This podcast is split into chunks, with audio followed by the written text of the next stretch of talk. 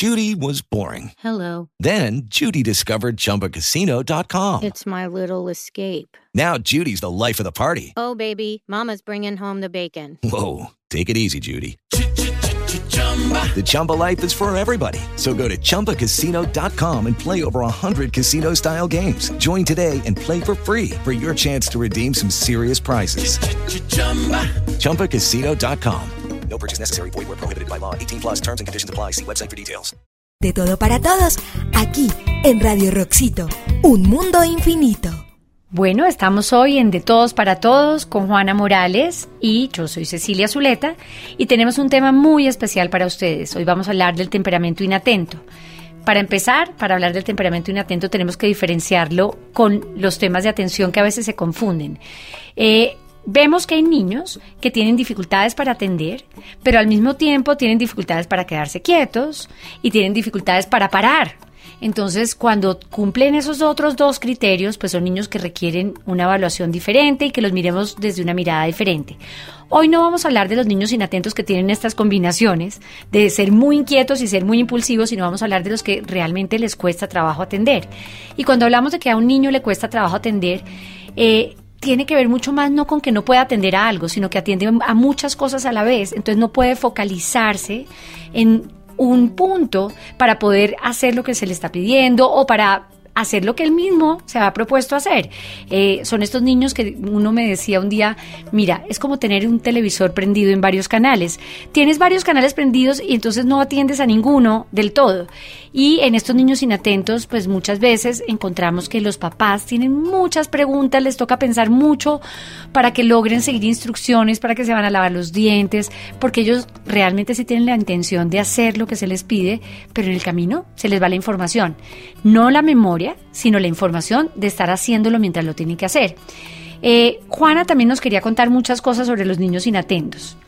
El niño inatento, este es el temperamento inatento, que es muy importante tener en cuenta quienes nos han oído antes, nos han oído hablar de cómo el temperamento es un cóctel de diferentes eh, como características que van definiendo quién soy yo, quién es ese bebé. El niño que es inatento es un niño que desde muy temprano los papás reportan como que está un poco en otro mundo, es un niño eh, usualmente que está observando, no mira mucho las caras de las personas.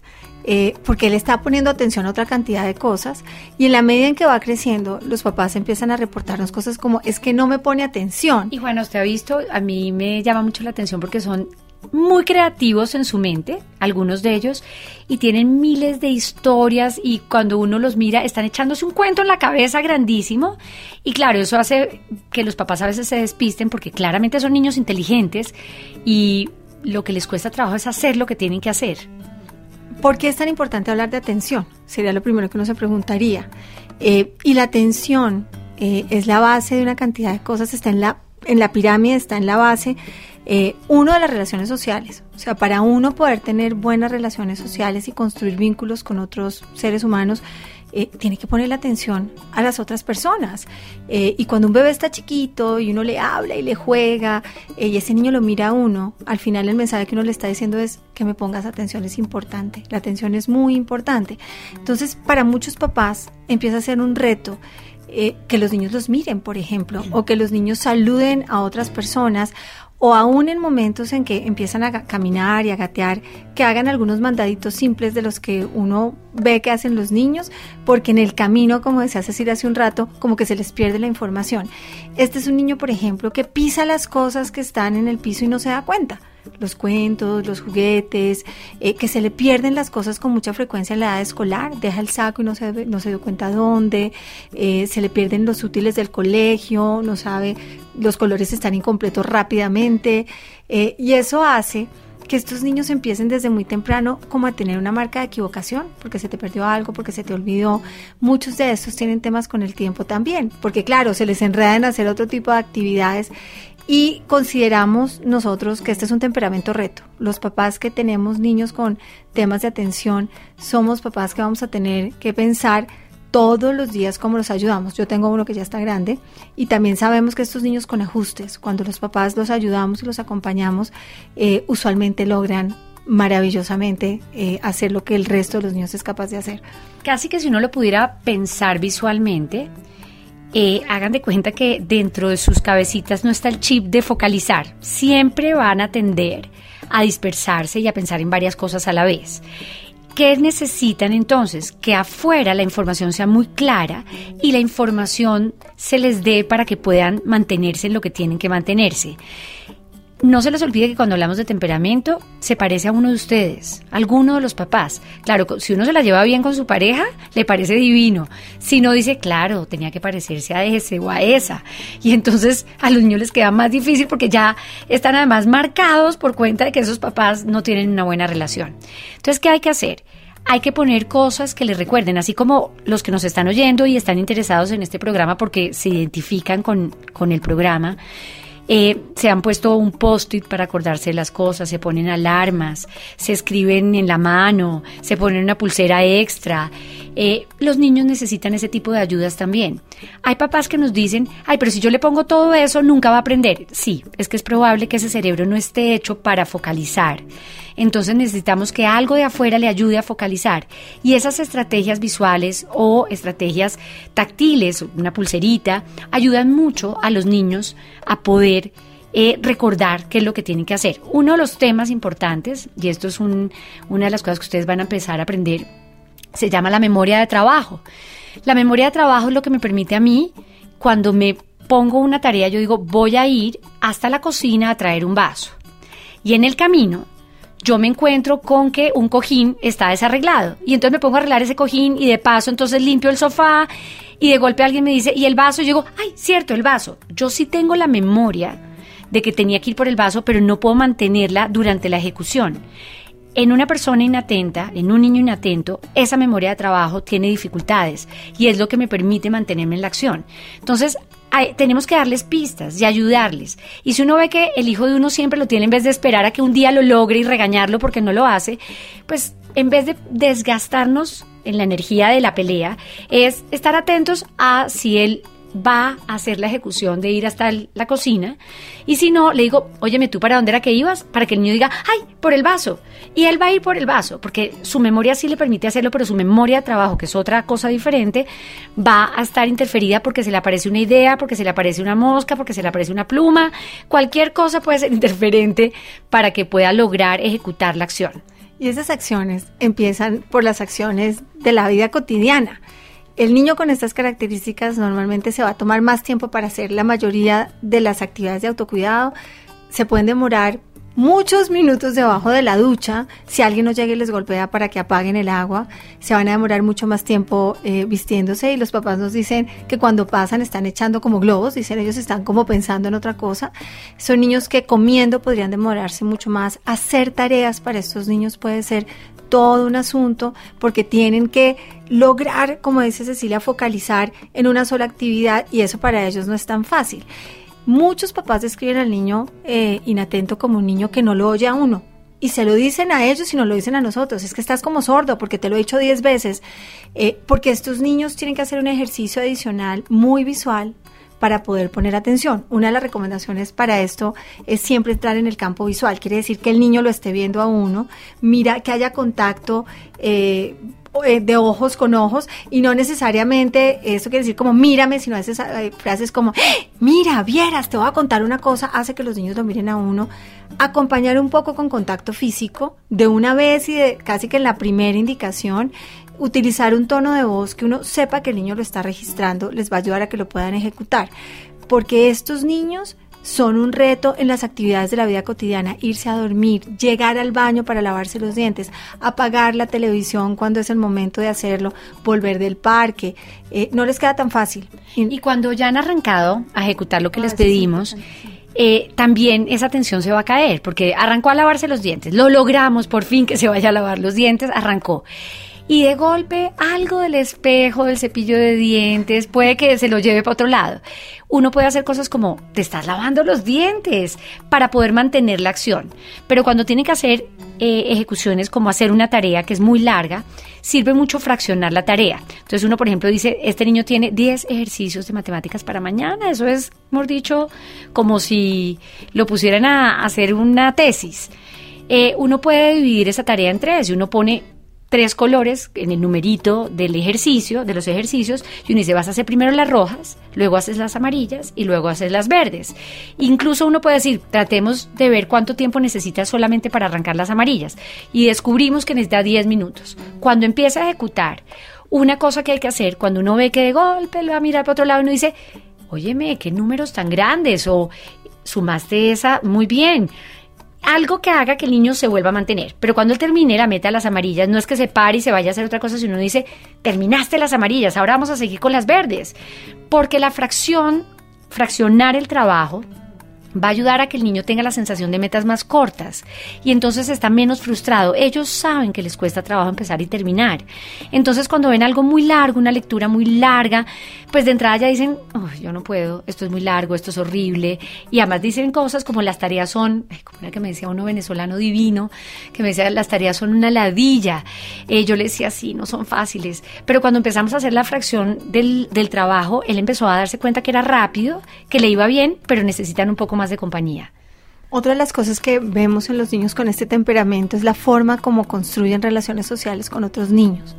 El niño inatento no siempre es un muy buen eh, compañero eh, de juego o, un buen interlocutor. Ese niño eh, con frecuencia inicia una conversación con alguien y rápidamente deja al otro niño hablando o juegan solos mucho, hablan solos. Y a veces hemos tenido consultas porque ese niño se ve a veces raro, inadecuado, eh, porque está hablando como solito. Este niño eh, con estas características con mucha frecuencia habla lo que está pensando, entonces eh, se ve particular y, como raro lo que están haciendo. Ahí yo complementaría que tienen como una agenda propia. Sí. Entonces, hacen una regla de juego y él dice, bueno, listo, yo voy a ser el papá. Pero en su cabecita él tenía un papá. Y le cuesta mucho trabajo negociar con el compañero de juego. Eh, pues cómo es que estábamos poniendo las reglas de juego. Y a veces lo que hacen es que se van. Uno los ve jugando fútbol o los ve jugando un juego de esos de equipo. Al arquero se le olvida tapar el gol de golpe le, mandan la pelota y está mirando y entonces los dos se desesperan y este va por las nubes. Y como, como están mirando a otro lado, con mucha frecuencia estos niños no se dan mucha cuenta de las expresiones de la cara de la gente. Entonces no registran muy bien los códigos sociales, no entienden muy bien qué es eso, que el otro está triste o el otro está bravo. Y son niños que en la medida en que van creciendo se vuelven un poco impertinentes y esto en la preadolescencia y en la adolescencia empieza a ser un tema importante para ellos en el que van a necesitar que los papás modelemos y los maestros modelemos cómo se hace. Y no solo cómo se hace, sino ayudarlos a que observen qué expresión tiene el otro. ¿Viste la cara de ese otro niño? Cuando ese niño tiene esa cara, no le gustó. Es el momento de parar. Y eso hace que los niños puedan construir relaciones sociales un poco más fácil porque ese probablemente es uno de los temas importantes para estos temperamentos. Un tema importante para cerrar, Juana, es que en algunos casos vemos que con mm. frecuencia eh, tienen problemas de control de esfínteres porque no atienden a las sensaciones del cuerpo. Entonces son niños que tienen accidentes con más frecuencia. No voy a decir que todos los niños inatentos, pero sí lo ve uno con frecuencia que hay una consulta sobre control de esfínteres y uno ve que más que un tema de madurez fisiológico, hay un tema inatento importante. Y esto que usted dice es importantísimo porque es súper, súper frustrante para los papás. Eh, porque uno asumiría que si ese niño es capaz de retener, eh, no entiende uno, porque si le dijo hace dos minutos, quieres ir al baño y él dice que no, rápidamente tiene un accidente. No, peor aún, que porque todo el mes pasado nunca tuvo un accidente y este mes ha tenido cuatro. Claro, y si es Navidad, eh, es la fiesta de los niños y se van a disfrazar, hay un evento importante, el cumpleaños, esos niños normalmente tienen más accidentes esos niños van a tomarse mucho más tiempo en poder aprender a reconocer la sensación y a lograr planear de forma anticipada que hay que ir al baño para evitar el accidente. Eh, lo vemos con mucha frecuencia y yo diría que es un porcentaje alto eh, de estos chiquitos que cuando los vemos en edades tempranas en control de esfínteres, cuando van creciendo, uno va identificando rasgos de inatención que se mantienen en la medida en que van creciendo. Usted nombró un tema sobre la comida, yo ya había dicho que íbamos a terminar el programa, pero me parece importante porque me acuerdo de una niña que yo tuve, que ya está grande, ya es adolescente, y siempre se, ha tomado mucho tiempo para comer. La expectativa de los papás era que comiera más rápido. Y yo les decía, tendríamos que cambiarla. O sea, tendrían que, que yo me la dejen en mi casa y ustedes busquen otra porque ella necesitaba mucho tiempo para comer, pero ayuda mucho que uno lo haga un acuerdo con ellos. Cuando yo vea que estás como elevada o estás en otra cosa, te voy a tocar el hombro para que te acuerdes de volver a comer. Y ellos lo agradecen, porque de verdad se les olvida que están comiendo y se ponen a pensar en otra cosa. ¿Cuáles son las ventajas de estos niños? Realmente hay una cosa que a mí me encanta en la mayoría de ellos y es que tienen una capacidad de imaginación, tienen una fantasía, hay que encaminarla pues para que no tengan tantas dificultades en lo escolar, pero son niños que tienen la capacidad de fijarse en cosas. Usted ha visto que de golpe salen al parque y son los que encuentran el cucarrón, son los que encuentran el, el, arete que estaba perdido hacía tiempos de una niñita, porque ellos están fijándose en muchas otras cosas. Entonces, pues tiene un lado que, que podemos utilizar como una fortaleza. Yo lo último que diría, que es la pregunta que nos hacen, y, entonces cuando esto deja, de ser un tema de temperamento y del colegio me están diciendo que es que el niño no pone atención y no rinden las tareas y evidentemente se le está perdiendo todo y, y es un poco caótica la situación que se describe, ¿cuál es el límite?